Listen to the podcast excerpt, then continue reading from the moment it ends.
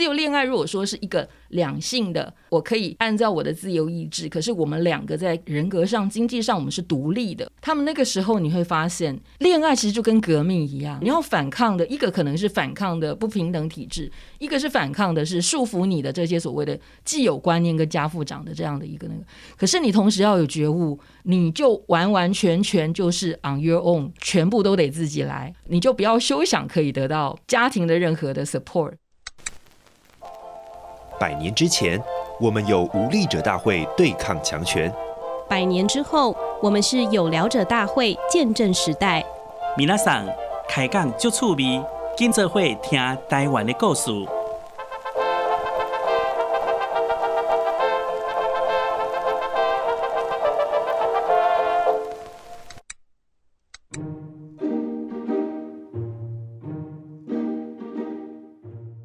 大家好，我是本日大会总召陈玉婷，欢迎收听由台湾新文化运动纪念馆发起的有聊者大会 Podcast 节目。提到百年前的文化协会呢，当时可以说是在宣扬近代知识以及推展文化启蒙上这两件事情不遗余力哦。而且呢，他们试图要唤起大家生而为人的自觉。其实，在整个思潮当中呢，自由恋爱也是在那一波启蒙当中的项目之一。那我们今天很开心可以邀请到正大台湾文学研究所的所长吴佩珍老师，跟我一起来谈一九二零年代的自由恋爱。Hello，老师好。嘿，玉婷好。各位听众朋友，大家好，我是吴佩珍。是佩珍老师，你自己主要研究的除了台日殖民的文学之外，还有女性文学嘛？是的，也就是说，从日治时期的文学作品当中，我们也许可以稍微窥探出那个时代的面貌。那我们谈到这个“自由恋爱”这个词，其实是从一九二零年代开始。那想请老师先帮我们说明一下，在一百年前的社会风气与背景之下，是怎么开始唤起大家对自由恋爱的向往呢？各位呃听众朋友，你们来收听这个节目的时候，应该注意到，其实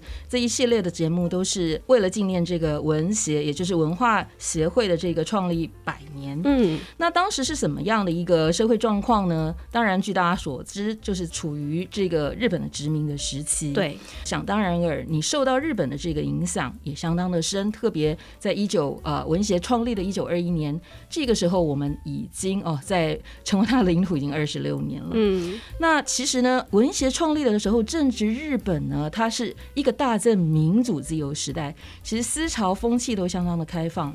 那在知识分子当中呢，其实最流行的就是所谓的大正教养主义跟新康德主义。那其实他非常注重所谓的道德养成跟人格独立。这个其实呢，到目前为止，我们台湾啊，例如说一直以来追求的这个进步价值跟目标，例如自由、人权、民族意识的自觉，其实都可以说是起死于此哦。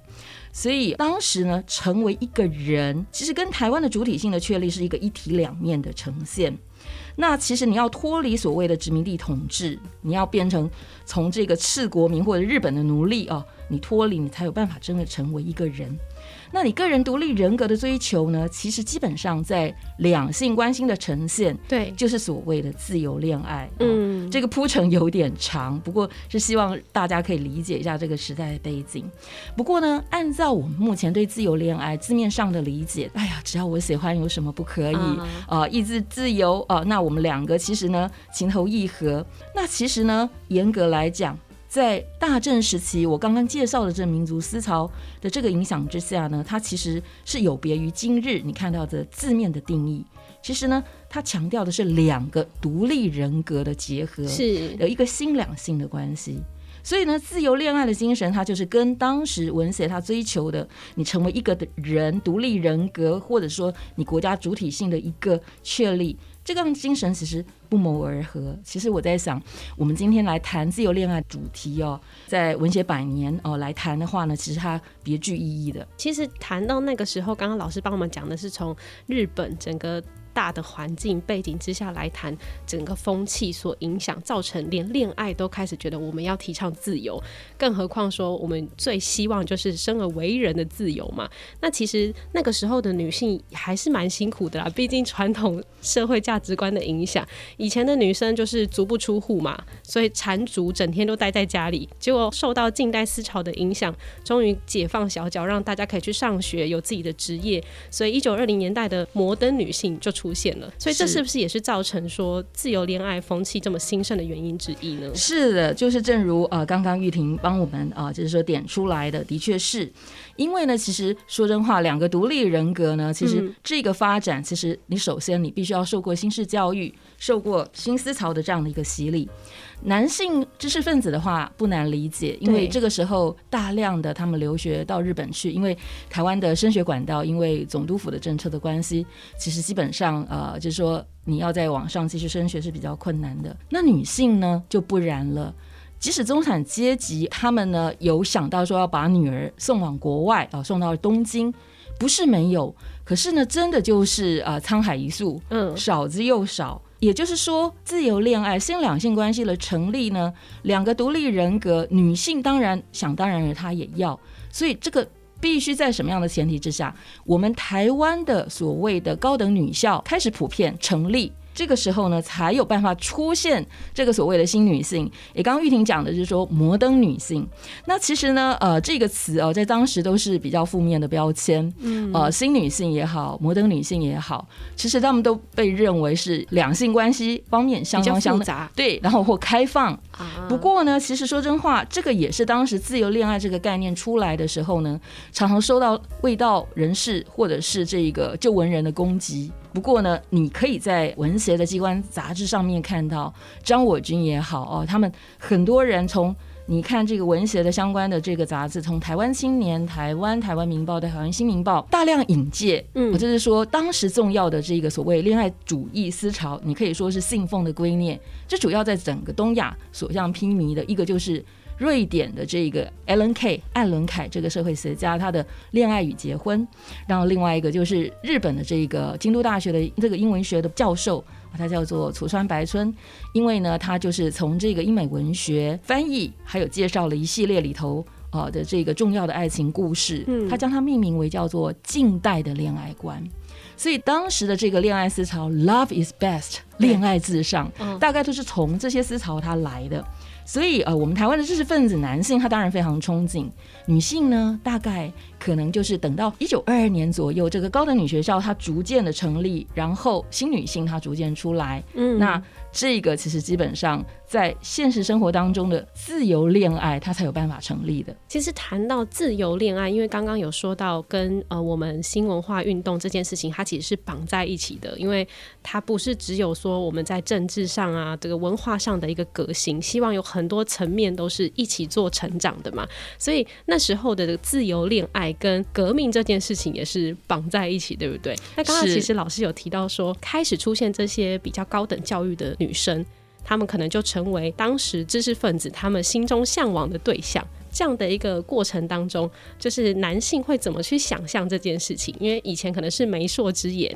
他是怎么样开始转换到、嗯、哦，我开始觉得可以找一个自由恋爱的对象呢？一百多年前呢、啊嗯，可能没有像今天有脸书呀等等，你可以很快的呃，就是说得到讯息，交友软体是是。那我们呃大概能够呃，就是说得到的讯息，大概是从新闻报纸。那当时的这个文学家哦，就是男性作家也留下了很多哦。那其实呃，他们常常书写的女性，大概是我刚刚谈到的上女校的这个女孩子，例如说妹妹的同学，嗯，或者是同学的妹妹，嗯，像那样的这个呃例子，它会出现。我们举例，例如说像。翁闹的这一个天亮前的爱情故事，他里头就谈到，哎呀，他看到隔壁他认识青梅竹马女孩的同学哦，可是后后来那女孩子说，哦，对不起，我已经有婚配了这样子哦，嗯、或者是说我们在新闻学里头非常著名的这一个叫做只有木瓜树小镇，那当然就是说里头他当然谈到的是殖民地时期的知识分子的这个苦斗嘛，因为寻找不到出路，可是你会发现。这个苦斗的部分都是跟婚恋问题是绑在一起的。这个男主角呢，他当然就是雄心万丈，他连当然婚配也当然希望向往是当时最实心的自由恋爱。嗯，可是现实生活当中呢，他喜欢上了他的一个同事林杏兰，他的女儿哦。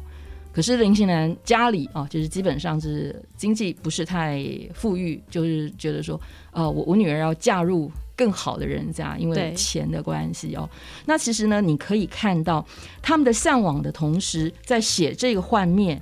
这个幻灭的部分，其实都是呈现出来台湾处于帝国的这个殖民地统治之下，经济被剥削，因为常常你看到金钱的纠葛或者是金钱的问题，常常是在我们台湾新闻学的自由恋爱里头最大的障碍哦。嗯，当然也有少数不是啦，就是他们家非常非常有钱的，例如说像一九三三年林林辉坤的这个所谓命运难违。可是即使如此，身为名门中产阶级。你还是讲究所谓的门当户对，你能够选择这个你喜欢的人吗？里头的这个男主角从日本，他大学毕业回来了，就我一定要实施最流行的所谓的自由恋爱结婚。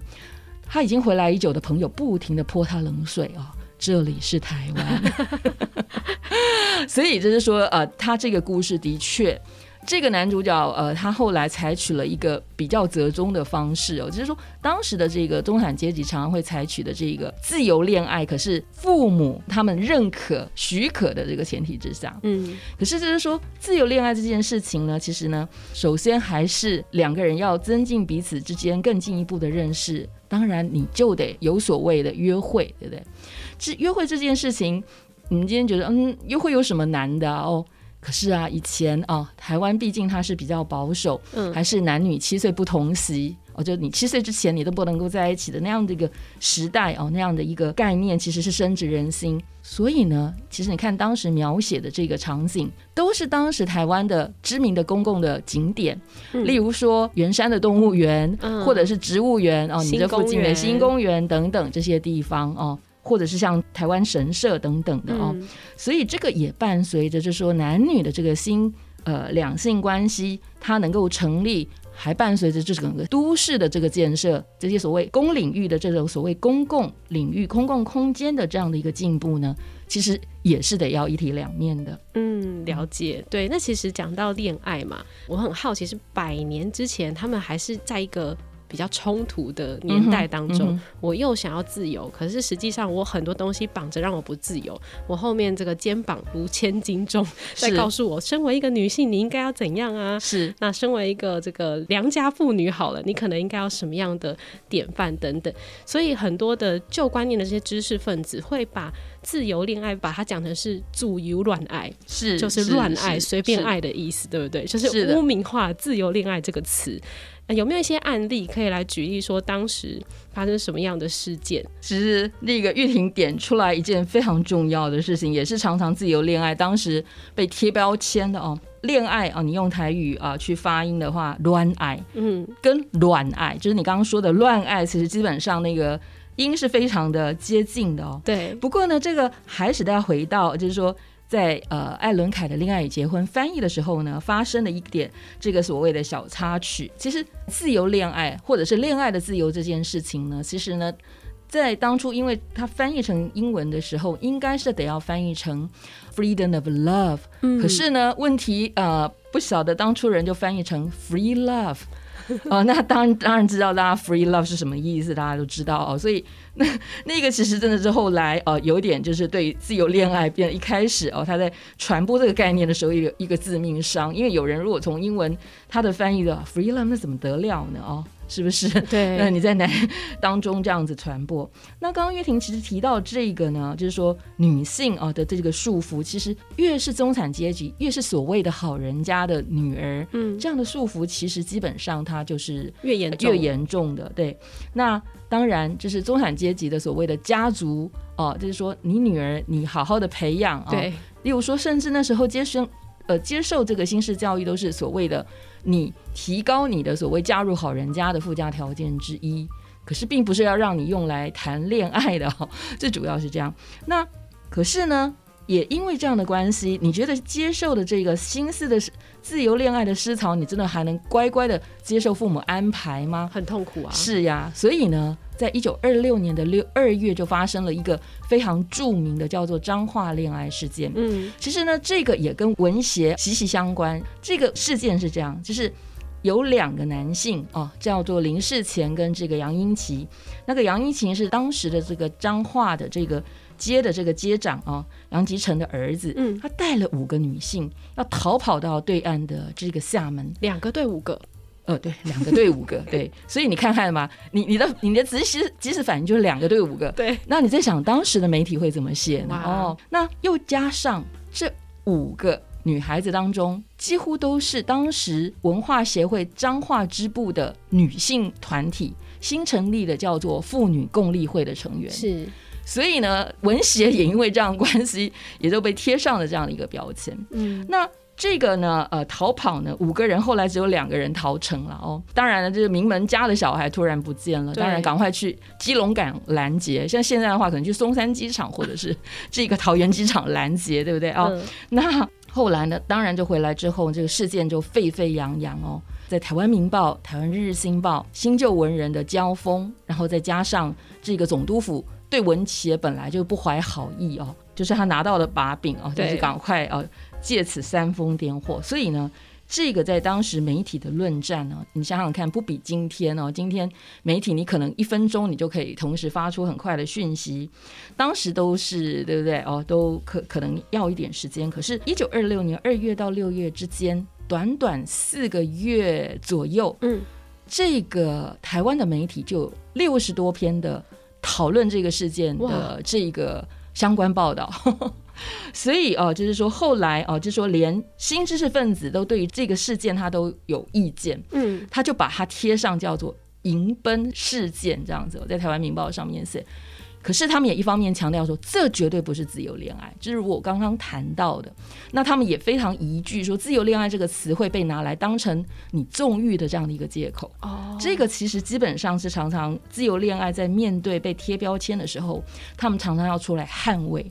这个不是这样子的，我们是很重视精神跟身体的。当时的名词叫做灵肉合一，这样子。他们常常也爬书说两性关系从远古到近代的一个所谓的演进啊，就是说以前古代的话嘛，原始啊，对，就是饮食男女啊，但男女的话，那大概可能就是只有啊，就是说停留在最基础的这样性的这样的一个需求。那到了中世，因为宗教，特别是啊，就是说 “love is best”，这是英诗来的啊，英文诗里头。那所以啊，当时宗教的这个力量，它进到哦这个中世纪，它支配的这个力量非常的强大，所以禁欲主义非常的盛行哦。然后当然你越近，对女性就会越憧憬、越崇拜。所以所谓的 Platonic love，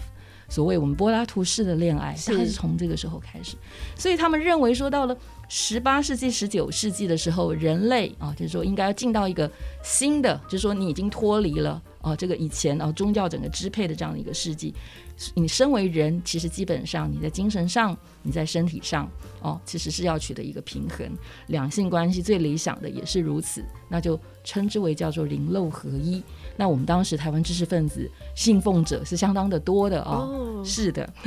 信奉灵肉合一的是是是是。所以，除了“自由恋爱”这个词之外，他们会觉得“灵肉合一”更高尚吗？呃，应该这么说好了。当时所谓自由恋爱的理想的形式，自由恋爱如果说是一个两性的，我可以按照我的自由意志，可是我们两个在人格上、经济上，我们是独立的。是哦，那这个新的这个关系形成，可是关系形成是指一个形式，内实呢就很像说，刚刚我们说的是外在，那里头的所谓的软体呢，该是怎么样？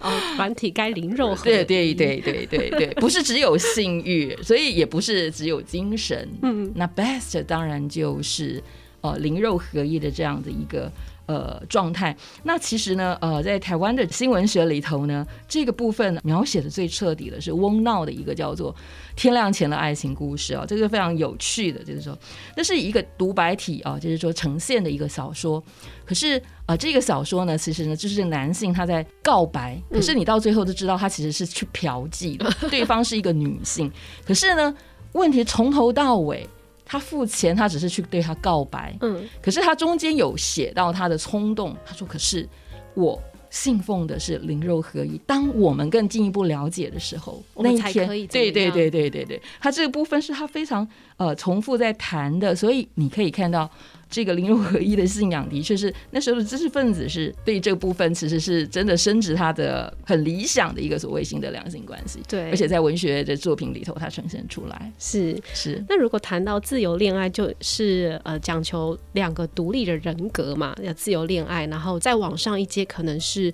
刚刚提到的灵肉合一。可是这些东西对于当时的女性来说，还是普遍不太公平，对不对？是是，因为女性还是会有一个社会传统价值在后面束缚他们。那老师要不要提一下说，说男性对于当时的自由恋爱，他可以找到憧憬的女性，嗯，可是女性她真的可以有办法靠着她的这个自由意志跟独立人格去找到想要的男性吗？啊、呃，这个在日治时期呢，男性他其实常书写，这个它可以分成两个层面来谈。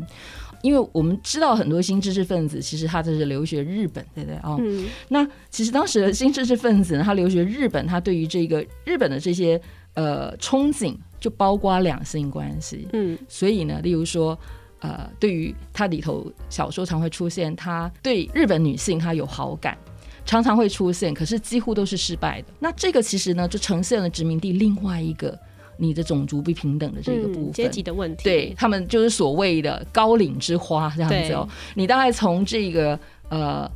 张文环的小说，例如说《父亲的要求》，或者是很后期的，就是说像雅西亚的孤儿，他还写到他的同事，他对他有一点。呃，这个女性呃，这个日本女性同事的一个情愫哦，这个部分。所以呢，这个男性呢，他的憧憬大概这个部分是一个层面。另外一个，其实你看到他在实践的时候，他常常要求女性，你为什么不能够跟我一样？嗯，女性都是说，你的条件跟我的条件会差的这么的多呀。常常背后女性她背负着可能经济独立上的一个问题。嗯，那你可以看到，就是说文学作品里头，他常常处理的。就是这个女性，她可能被迫嫁入豪门，然后非常的闷闷不乐。对，那还有另外一个比较后期的，大概就是受了这个独立人格，还有你必须经济独立自主的这个概念的影响。她在形塑这个理想的女主人公的时候呢，啊、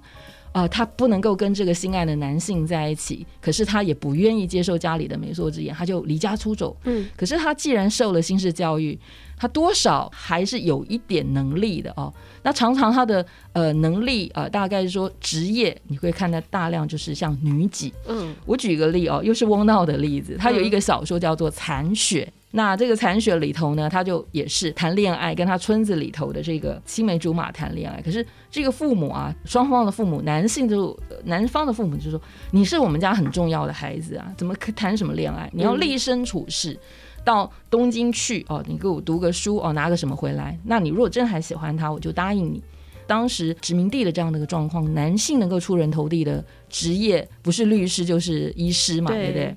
可是这个男孩子呢，他到了东京去，他看是小说嘛，一定所谓是今天的这种所谓的文艺青年，他就跑去弄戏剧去了。你就看到小说里头一天一天到晚他要写戏哦，或者是看戏，或者他在剧团里头哦，他他要去演戏这样子。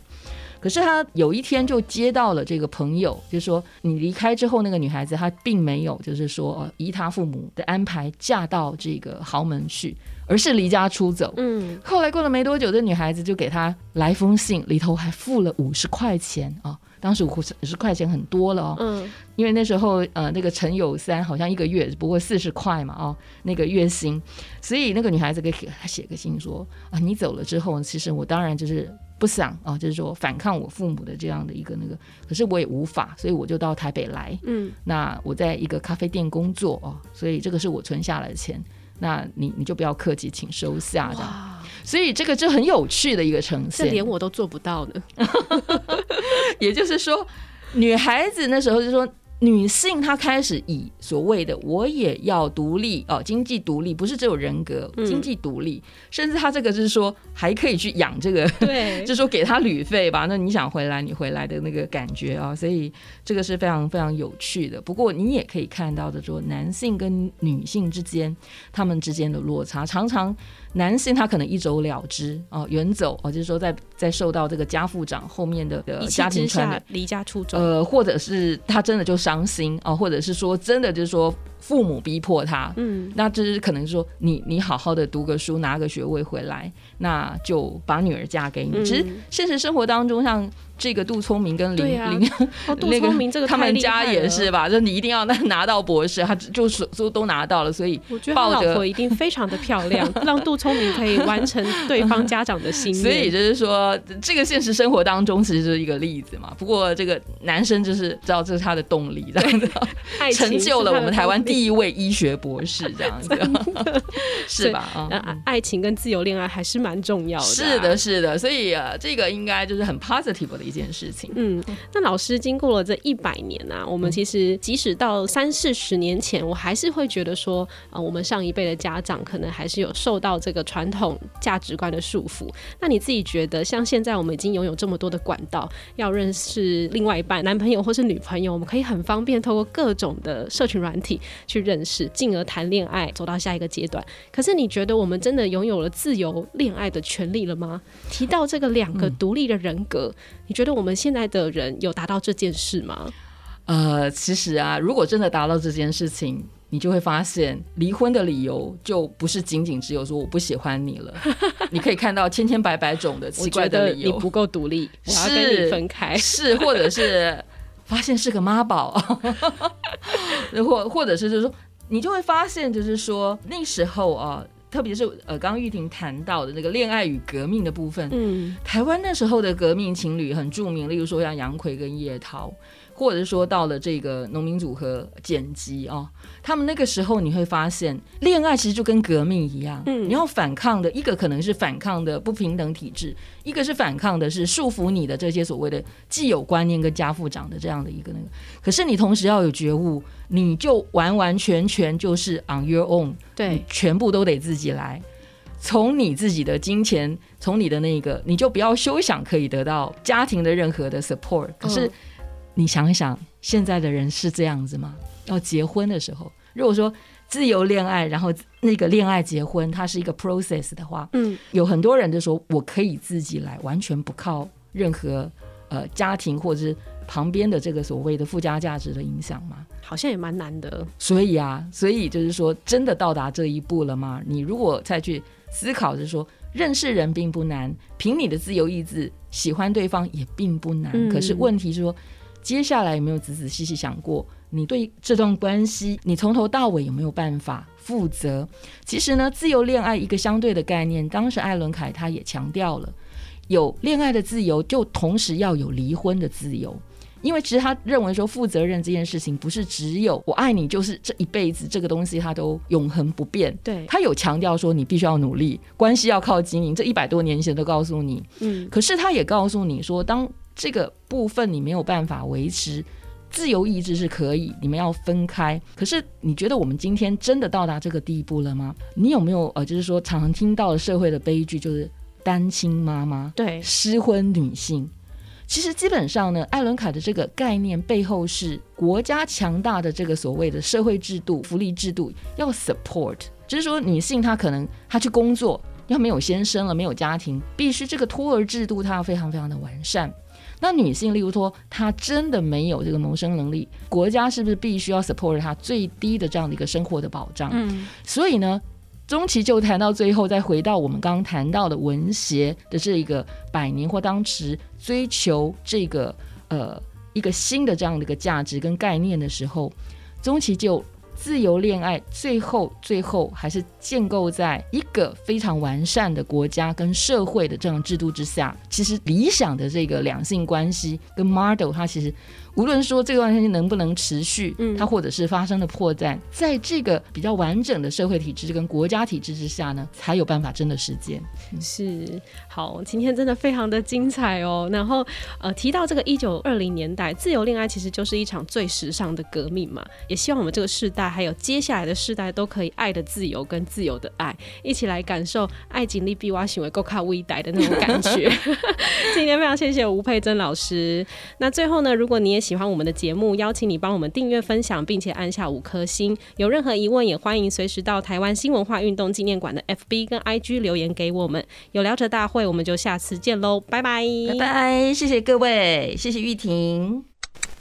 有几个比较有名的文人，他们常常以前有所谓的 enquete 调查，就像我们叫问卷调查，他就说，请问您对摩登女孩的印象？哦，是好的恋爱对象，Bravo。那请问您会考虑迎娶摩登女孩？不。